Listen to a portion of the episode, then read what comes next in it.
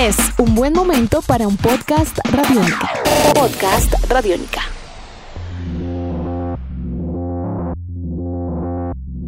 Hola a todos, bienvenidos a una edición más de Tribuna Radiónica, un podcast dedicado al deporte, a la vida, a las historias de vida en torno al deporte, edición ya número 52 de este producto sonoro que les traemos a ustedes siempre, con muchísimas historias, con invitados, con información inclusive también, para que todos ustedes eh, se sientan a gusto. Este espacio es hecho por y para ustedes, para que lo tengan en cuenta y obviamente siempre serán bienvenidas sus sugerencias, sus inquietudes y sus consejos, porque de esto aprendemos todos, todos los días. Eh, hoy vamos a hablar de una mm, gran, gran propuesta eh, literaria, como hacía rato no lo hacíamos en Tribuna Radiónica. Eh, veníamos hablando de películas, veníamos hablando de deportes, de deportistas que están empezando a emerger pero hoy vamos a hablar de libros, vamos a hablar de literatura y vamos a hablar de un libro que particularmente nos llamó poderosamente la atención. Eh, todos sabemos que en el fútbol eh, los grandes protagonistas son y lo serán siempre los futbolistas. Y a lo largo de la historia siempre hemos venido hablando del impacto que ha tenido el fútbol en Europa, del impacto que ha tenido el fútbol en Sudamérica, en Norteamérica inclusive, en Asia también pero muy poco hemos venido desarrollando o hemos eh, volteado a mirar a un continente como el africano. Y el fútbol africano, vaya si tiene historias por contar. Bueno, eh, hay un libro de nombre Indomable, eh, hecho y escrito por Alberto Edjogo Owono, nacido en Guinea Ecuatorial, pero pues, o de ascendencia mejor, de Guinea Ecuatorial, nació en España y que recopiló en una serie de historias, en una serie también de hechos, cómo se ha venido manejando el fútbol africano a lo, largo de su historia, por qué eh, hablamos y por qué siempre em, tenemos en cuenta al fútbol africano como en la despensa del fondo y no ahondamos un poco más en sus problemas, en sus virtudes, en sus fortalezas y por supuesto también en sus debilidades. Indomable es una propuesta literaria, como lo veníamos hablando, que surgió eh, gracias a la iniciativa de este periodista que también fue jugador de Guinea Ecuatorial. Su padre se vino a vivir al viejo continente en la década de los 70. Allí pues también eh, hay una historia por contar. Y también retrata un poco lo que es la idiosincrasia del futbolista africano también del momento cumbre del fútbol de aquel continente, no solamente con la realización del Mundial de Sudáfrica en el 2010, eh, Alberto es periodista deportivo, trabaja en el canal Gol Televisión de España, también estuvo trabajando en otros canales como el Movistar, en el Sports también, y también eh, eh, se sentó a escribir acerca un poco del el impacto del futbolista africano en la sociedad. Una sociedad africana en sus diversos países que se ha visto flagelada por guerras civiles, por conflictos sociales, religiosos, y cómo el fútbol o a través del fútbol los eh, deportistas africanos han logrado expresarse, han logrado expresar su malestar, han logrado expresar sus triunfos, sus derrotas y también eh, la parte futbolística juega un papel fundamental acá. Eh, el momento cumbre del fútbol africano, como en la década de los 90 con esa selección de Camerún, por ejemplo, en Italia 90, que la sufrimos nosotros eh, eh, en carne propia la selección Colombia en la fase de octavos de final y esos goles de Roger Mila. También eh, esa poderosa selección de Nigeria que ganó el oro olímpico en Atlanta 96. Ese balón de oro que ha ganado George Weah en el 95, único africano hasta la fecha que lo ha ganado, increíble se ven retratados en este libro y hoy nos acompaña Alberto Yogo Obono para ah, conocer un poco más acerca de esta experiencia de recopilar historias y de hablar un poco más de frente acerca de el papel del fútbol en un continente tan golpeado como África. Eh, Didier Drogba, por poner un ejemplo, el, el, dar un paso al frente y encarar la guerra civil que Costa de Marfil vivía y cómo lo encaró a través del deporte es uno de los hechos también que, se retratan en este libro. No nos vamos a adelantar porque es una entrevista eh, la que hemos tenido con Alberto que, nos ha llamado poderosamente la atención y que traemos acá a Tribuna Radiónica. Hoy hablando de libros, hablando de Indomable, un eh, documento que bien puede ser histórico y que pues seguramente puede ser fuente de consulta para todos. Comenzamos. En la web radionica.rocks. Alberto, ¿cómo surgió la idea de escribir Indomable? Bueno, yo siempre he estado muy focalizado en el, fútbol africano porque por, origen, porque mi padre es, de Guinea Ecuatorial y yo he defendido la selección de Guinea Ecuatorial durante 8 o 9 años y siempre he estado muy focalizado en el, fútbol africano. Siempre es algo que me ha gustado y en lo cual me, he especializado. Eh, empecé a hacer una serie de, artículos o de capítulos relacionados con mi experiencia como, como futbolista de, de Guinea Ecuatorial. Luego me di cuenta que eso quizás se quedaba algo corto y le fui incorporando historias de, fútbol africano y siempre con la idea de eh, mezclarlas, eh, de enraizarlas con temas eh, sociales, políticos, conflictos bélicos, conflictos étnicos, es decir, ir mucho más allá a la base. No solamente quedarse en el partido, sino todo lo que implica un, juego en, en África. toda esta mezcla, una parte es vivencia propia, es la parte más, más pequeña, digamos, y luego el grueso del libro son capítulos eh, de historias de fútbol africano que la gente recordará bien.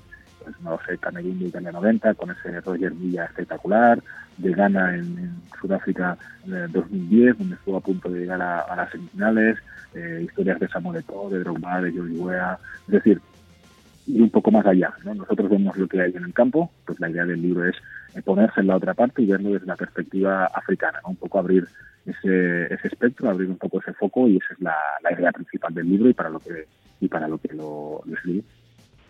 Bueno, hablaba usted ahorita de Roger Mila y acá en Colombia lo recordamos muy bien. Ese gol que le hizo a, Colombia en el Mundial de Italia 90, René Guita, bueno, en fin. ¿ah? Eh, eso puede describir un poco la, la, el perfil y la idiosincrasia del futbolista africano, ¿no? Sí, a ver, yo Roger Milla quiere decir que esa, esa Camerún en la que él jugó eh, había ganado una, Copa de África en los, en los 80. Eh, luego él ya estaba retirado, estaba jugando en la reunión, ya estaba en su último contrato, ya con treinta y tantos años, eh, ya estaba a punto de retirarse. Y cuando se hizo la convocatoria para esa Copa del Mundo de Italia 90, estaba Juan estaba Tommy Kono, que son estrellas de, de Camerún, sin embargo, eh, Roger Milla no contaba los planes del seleccionador, pues porque eh, ya estaba prácticamente jubilado. Entonces, en ese momento, el presidente del gobierno del país, eh, Paul Villa, llamó al entrenador y le dijo, Roger Milla tiene que estar en el equipo, hazlo como quieras, pero tráelo. Entonces el entrenador, evidentemente, para conservar su puesto, le, convocó y ese mundial italianamente él salió, desde el banquillo, no era titular, porque el físico ya no le aguantaba, pero lo cierto es que fue decisivo, fue decisivo especialmente frente frente a Colombia con ese doblete de goles. Me imagino que ahí especialmente doloroso para, para vosotros ese gol que le roba la pelota a René Higuita y acaba marcando. Y sí que es verdad que ese Camerún de Italia 90 seguramente sea el primer equipo africano que transmite lo que tú dices, esa, esa gente, esa idiosincrasia del fútbol del continente. Alegría, alegría, alegría, siempre hacia adelante. Empezaron ganándole a la Argentina, que era actual campeona del mundo desde el Mundial 86, y a partir de aquí goles, celebraciones, bailes, todo es alegría y ese seguramente es el, un mensaje muy potente que mandó Camerún al resto del mundo. Eh, ¿Por qué el nombre del, del, libro es Indomable? Sí, a, ver, como decía antes, la, la idea es eh, aprovechar el fútbol para contar historias de, de la gente, de, cómo vive la gente, de cómo viven los pueblos, de, de cómo pasó ese esa etapa de colonización por parte europea hacia África y cómo los países africanos se fueron eh, independizando poco a poco. Y, África es un continente especialmente sacudido, ¿no? Ha tenido tragedias eh, muy grandes, ha tenido eh, muchos problemas, de hecho los, sigue teniendo. Y el, espíritu del libro es ver cómo ese continente se va levantando después de, cada golpe, y cómo se levanta con, con, alegría, cómo lo hace con, con entereza y ahí ese, esa rebeldía o ese espíritu indomable ¿no? de, de, no eh, ceder, de no venirse abajo, sino que rebelarse todo el tiempo contra, contra lo establecido. Y ahí ese libro, o ese título, mejor dicho, eh, de Indomable, tiene título Indomable y abajo tiene su título Cuadernos de Fútbol Africano, ¿no? que te explica un poco más en profundidad de lo que, de lo que va este libro. Básicamente el fútbol africano ha servido eh, de, de enorme cantera o despensa para el fútbol europeo. ¿Hay algún hecho puntual que marque un antes o un después del fútbol africano a nivel mundial? Bueno, yo creo que yo creo que hay, yo creo que ese, Camerún de Italia 90 es, es importantísimo porque abre el, foco, porque anima a muchos equipos europeos a contratar a futbolistas africanos, algo que antes era quizá tabú o que no se hacía, creo que eso es importante. Creo que el balón de oro de George Weah en el 95 es importante, es el único futbolista africano que ha conseguido un balón de oro eh, y fue el primero eh, no europeo en, eh, en, conseguirlo, por lo tanto, creo que eso también le fue un punto de inflexión importante. Y básicamente me quedo con esto. En los 90, también la Nigeria de, de, los años 90, con ese oro olímpico en Atlanta, en 96 también, así que yo creo que los 90 fueron un punto de inflexión muy importante. Parecía que la tendencia iba a ser a cosechar mayores éxitos, a ser más regulares, a tener más más capacidad ¿no? de, hacer grandes cosas. Sin embargo, hemos llegado a un punto al cual le está costando, le está costando arrancar. Pero creo que los 90 fue la época dorada del, del fútbol africano y evidentemente todo el continente espera que se vuelva a repetir ¿no? una, una etapa similar o mejor. ¿El fútbol mundial tiene una deuda pendiente con el futbolista africano? ¿Siente que de pronto eh, merecía tener o merece tener un mejor lugar en el orden mundial a nivel de fútbol? No, no lo sé.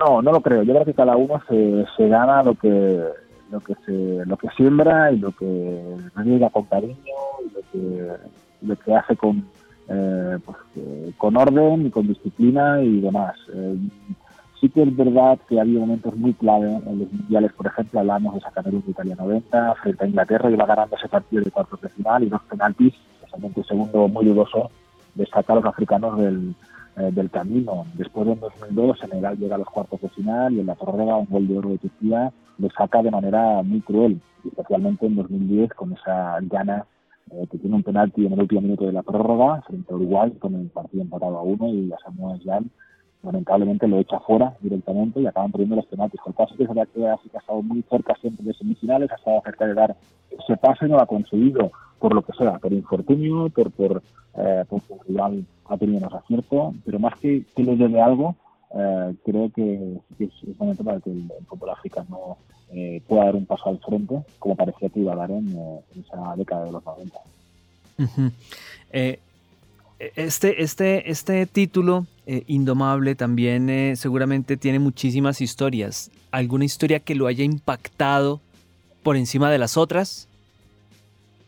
Sí, hay, hay muchas historias como, como Sudán del Sur, que es un, el país más, más joven del, continente, como en medio de una guerra civil se puede construir una, una selección, por ejemplo, como el fútbol eh, es capaz de, de, sanar algunas heridas, o de cómo Didier Drogba pues frena una, una guerra civil en 2005, ¿no? enfrentándose directamente al presidente del gobierno. Y hay una historia muy chula que, que pone los pelos de punta, de hecho cuando mientras escribía se me ponía el, el pelo de punta, que es la historia de, de Zambia, ¿no? de, la selección zambiana que en el año 93 pues, eh, hubo un accidente aéreo, está muy bien explicado en el, en el libro y toda la selección, excepto tres futbolistas, murieron en el accidente. Eh, imagínense una selección eh, nacional que mueren de futbolistas de, la plantilla.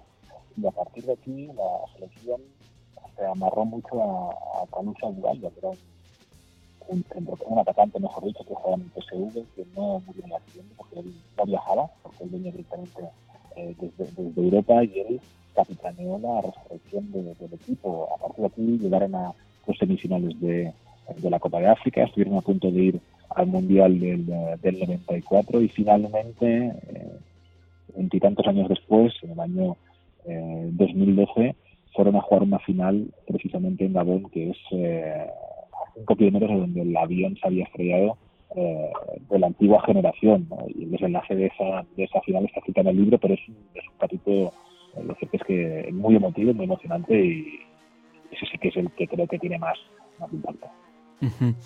Eh, háblenos del diseño de la carátula. Es muy llamativo eh, la intencionalidad del mismo. Sí, la, la carátula es, es obra de arte, es obra de, de Joan Negras Color, que es un diseñador de, de, Barcelona que no tiene nada que ver con el fútbol, está dedicado a hacer temas políticos o temas sociales y demás. Y sí que es verdad que había dos opciones. Había una opción que era hacer una, una carátula donde salieran muchas cosas, es decir, muchas pequeñas historias dentro de una, de una misma portada, o hacer algo que tuviera mucho más impacto. Entonces lo que decidimos fue que salga la, gente que lo pueda ver verá que hay una mano ¿no? que, que, nace desde abajo, que agarra un balón y lo que hace con ese balón es estrecharlo de tal manera que al final queda el, contorno del, continente africano. Y esa, y esa carátula tiene algunas visiones diferentes. Una de ellas es de cómo el pueblo se agarra al fútbol ¿no? para, para intentar tener algunas alegrías que seguramente a nivel social no tiene. Luego tiene otra visión que es que por mucho que que tú le aprietes, por mucho que tú le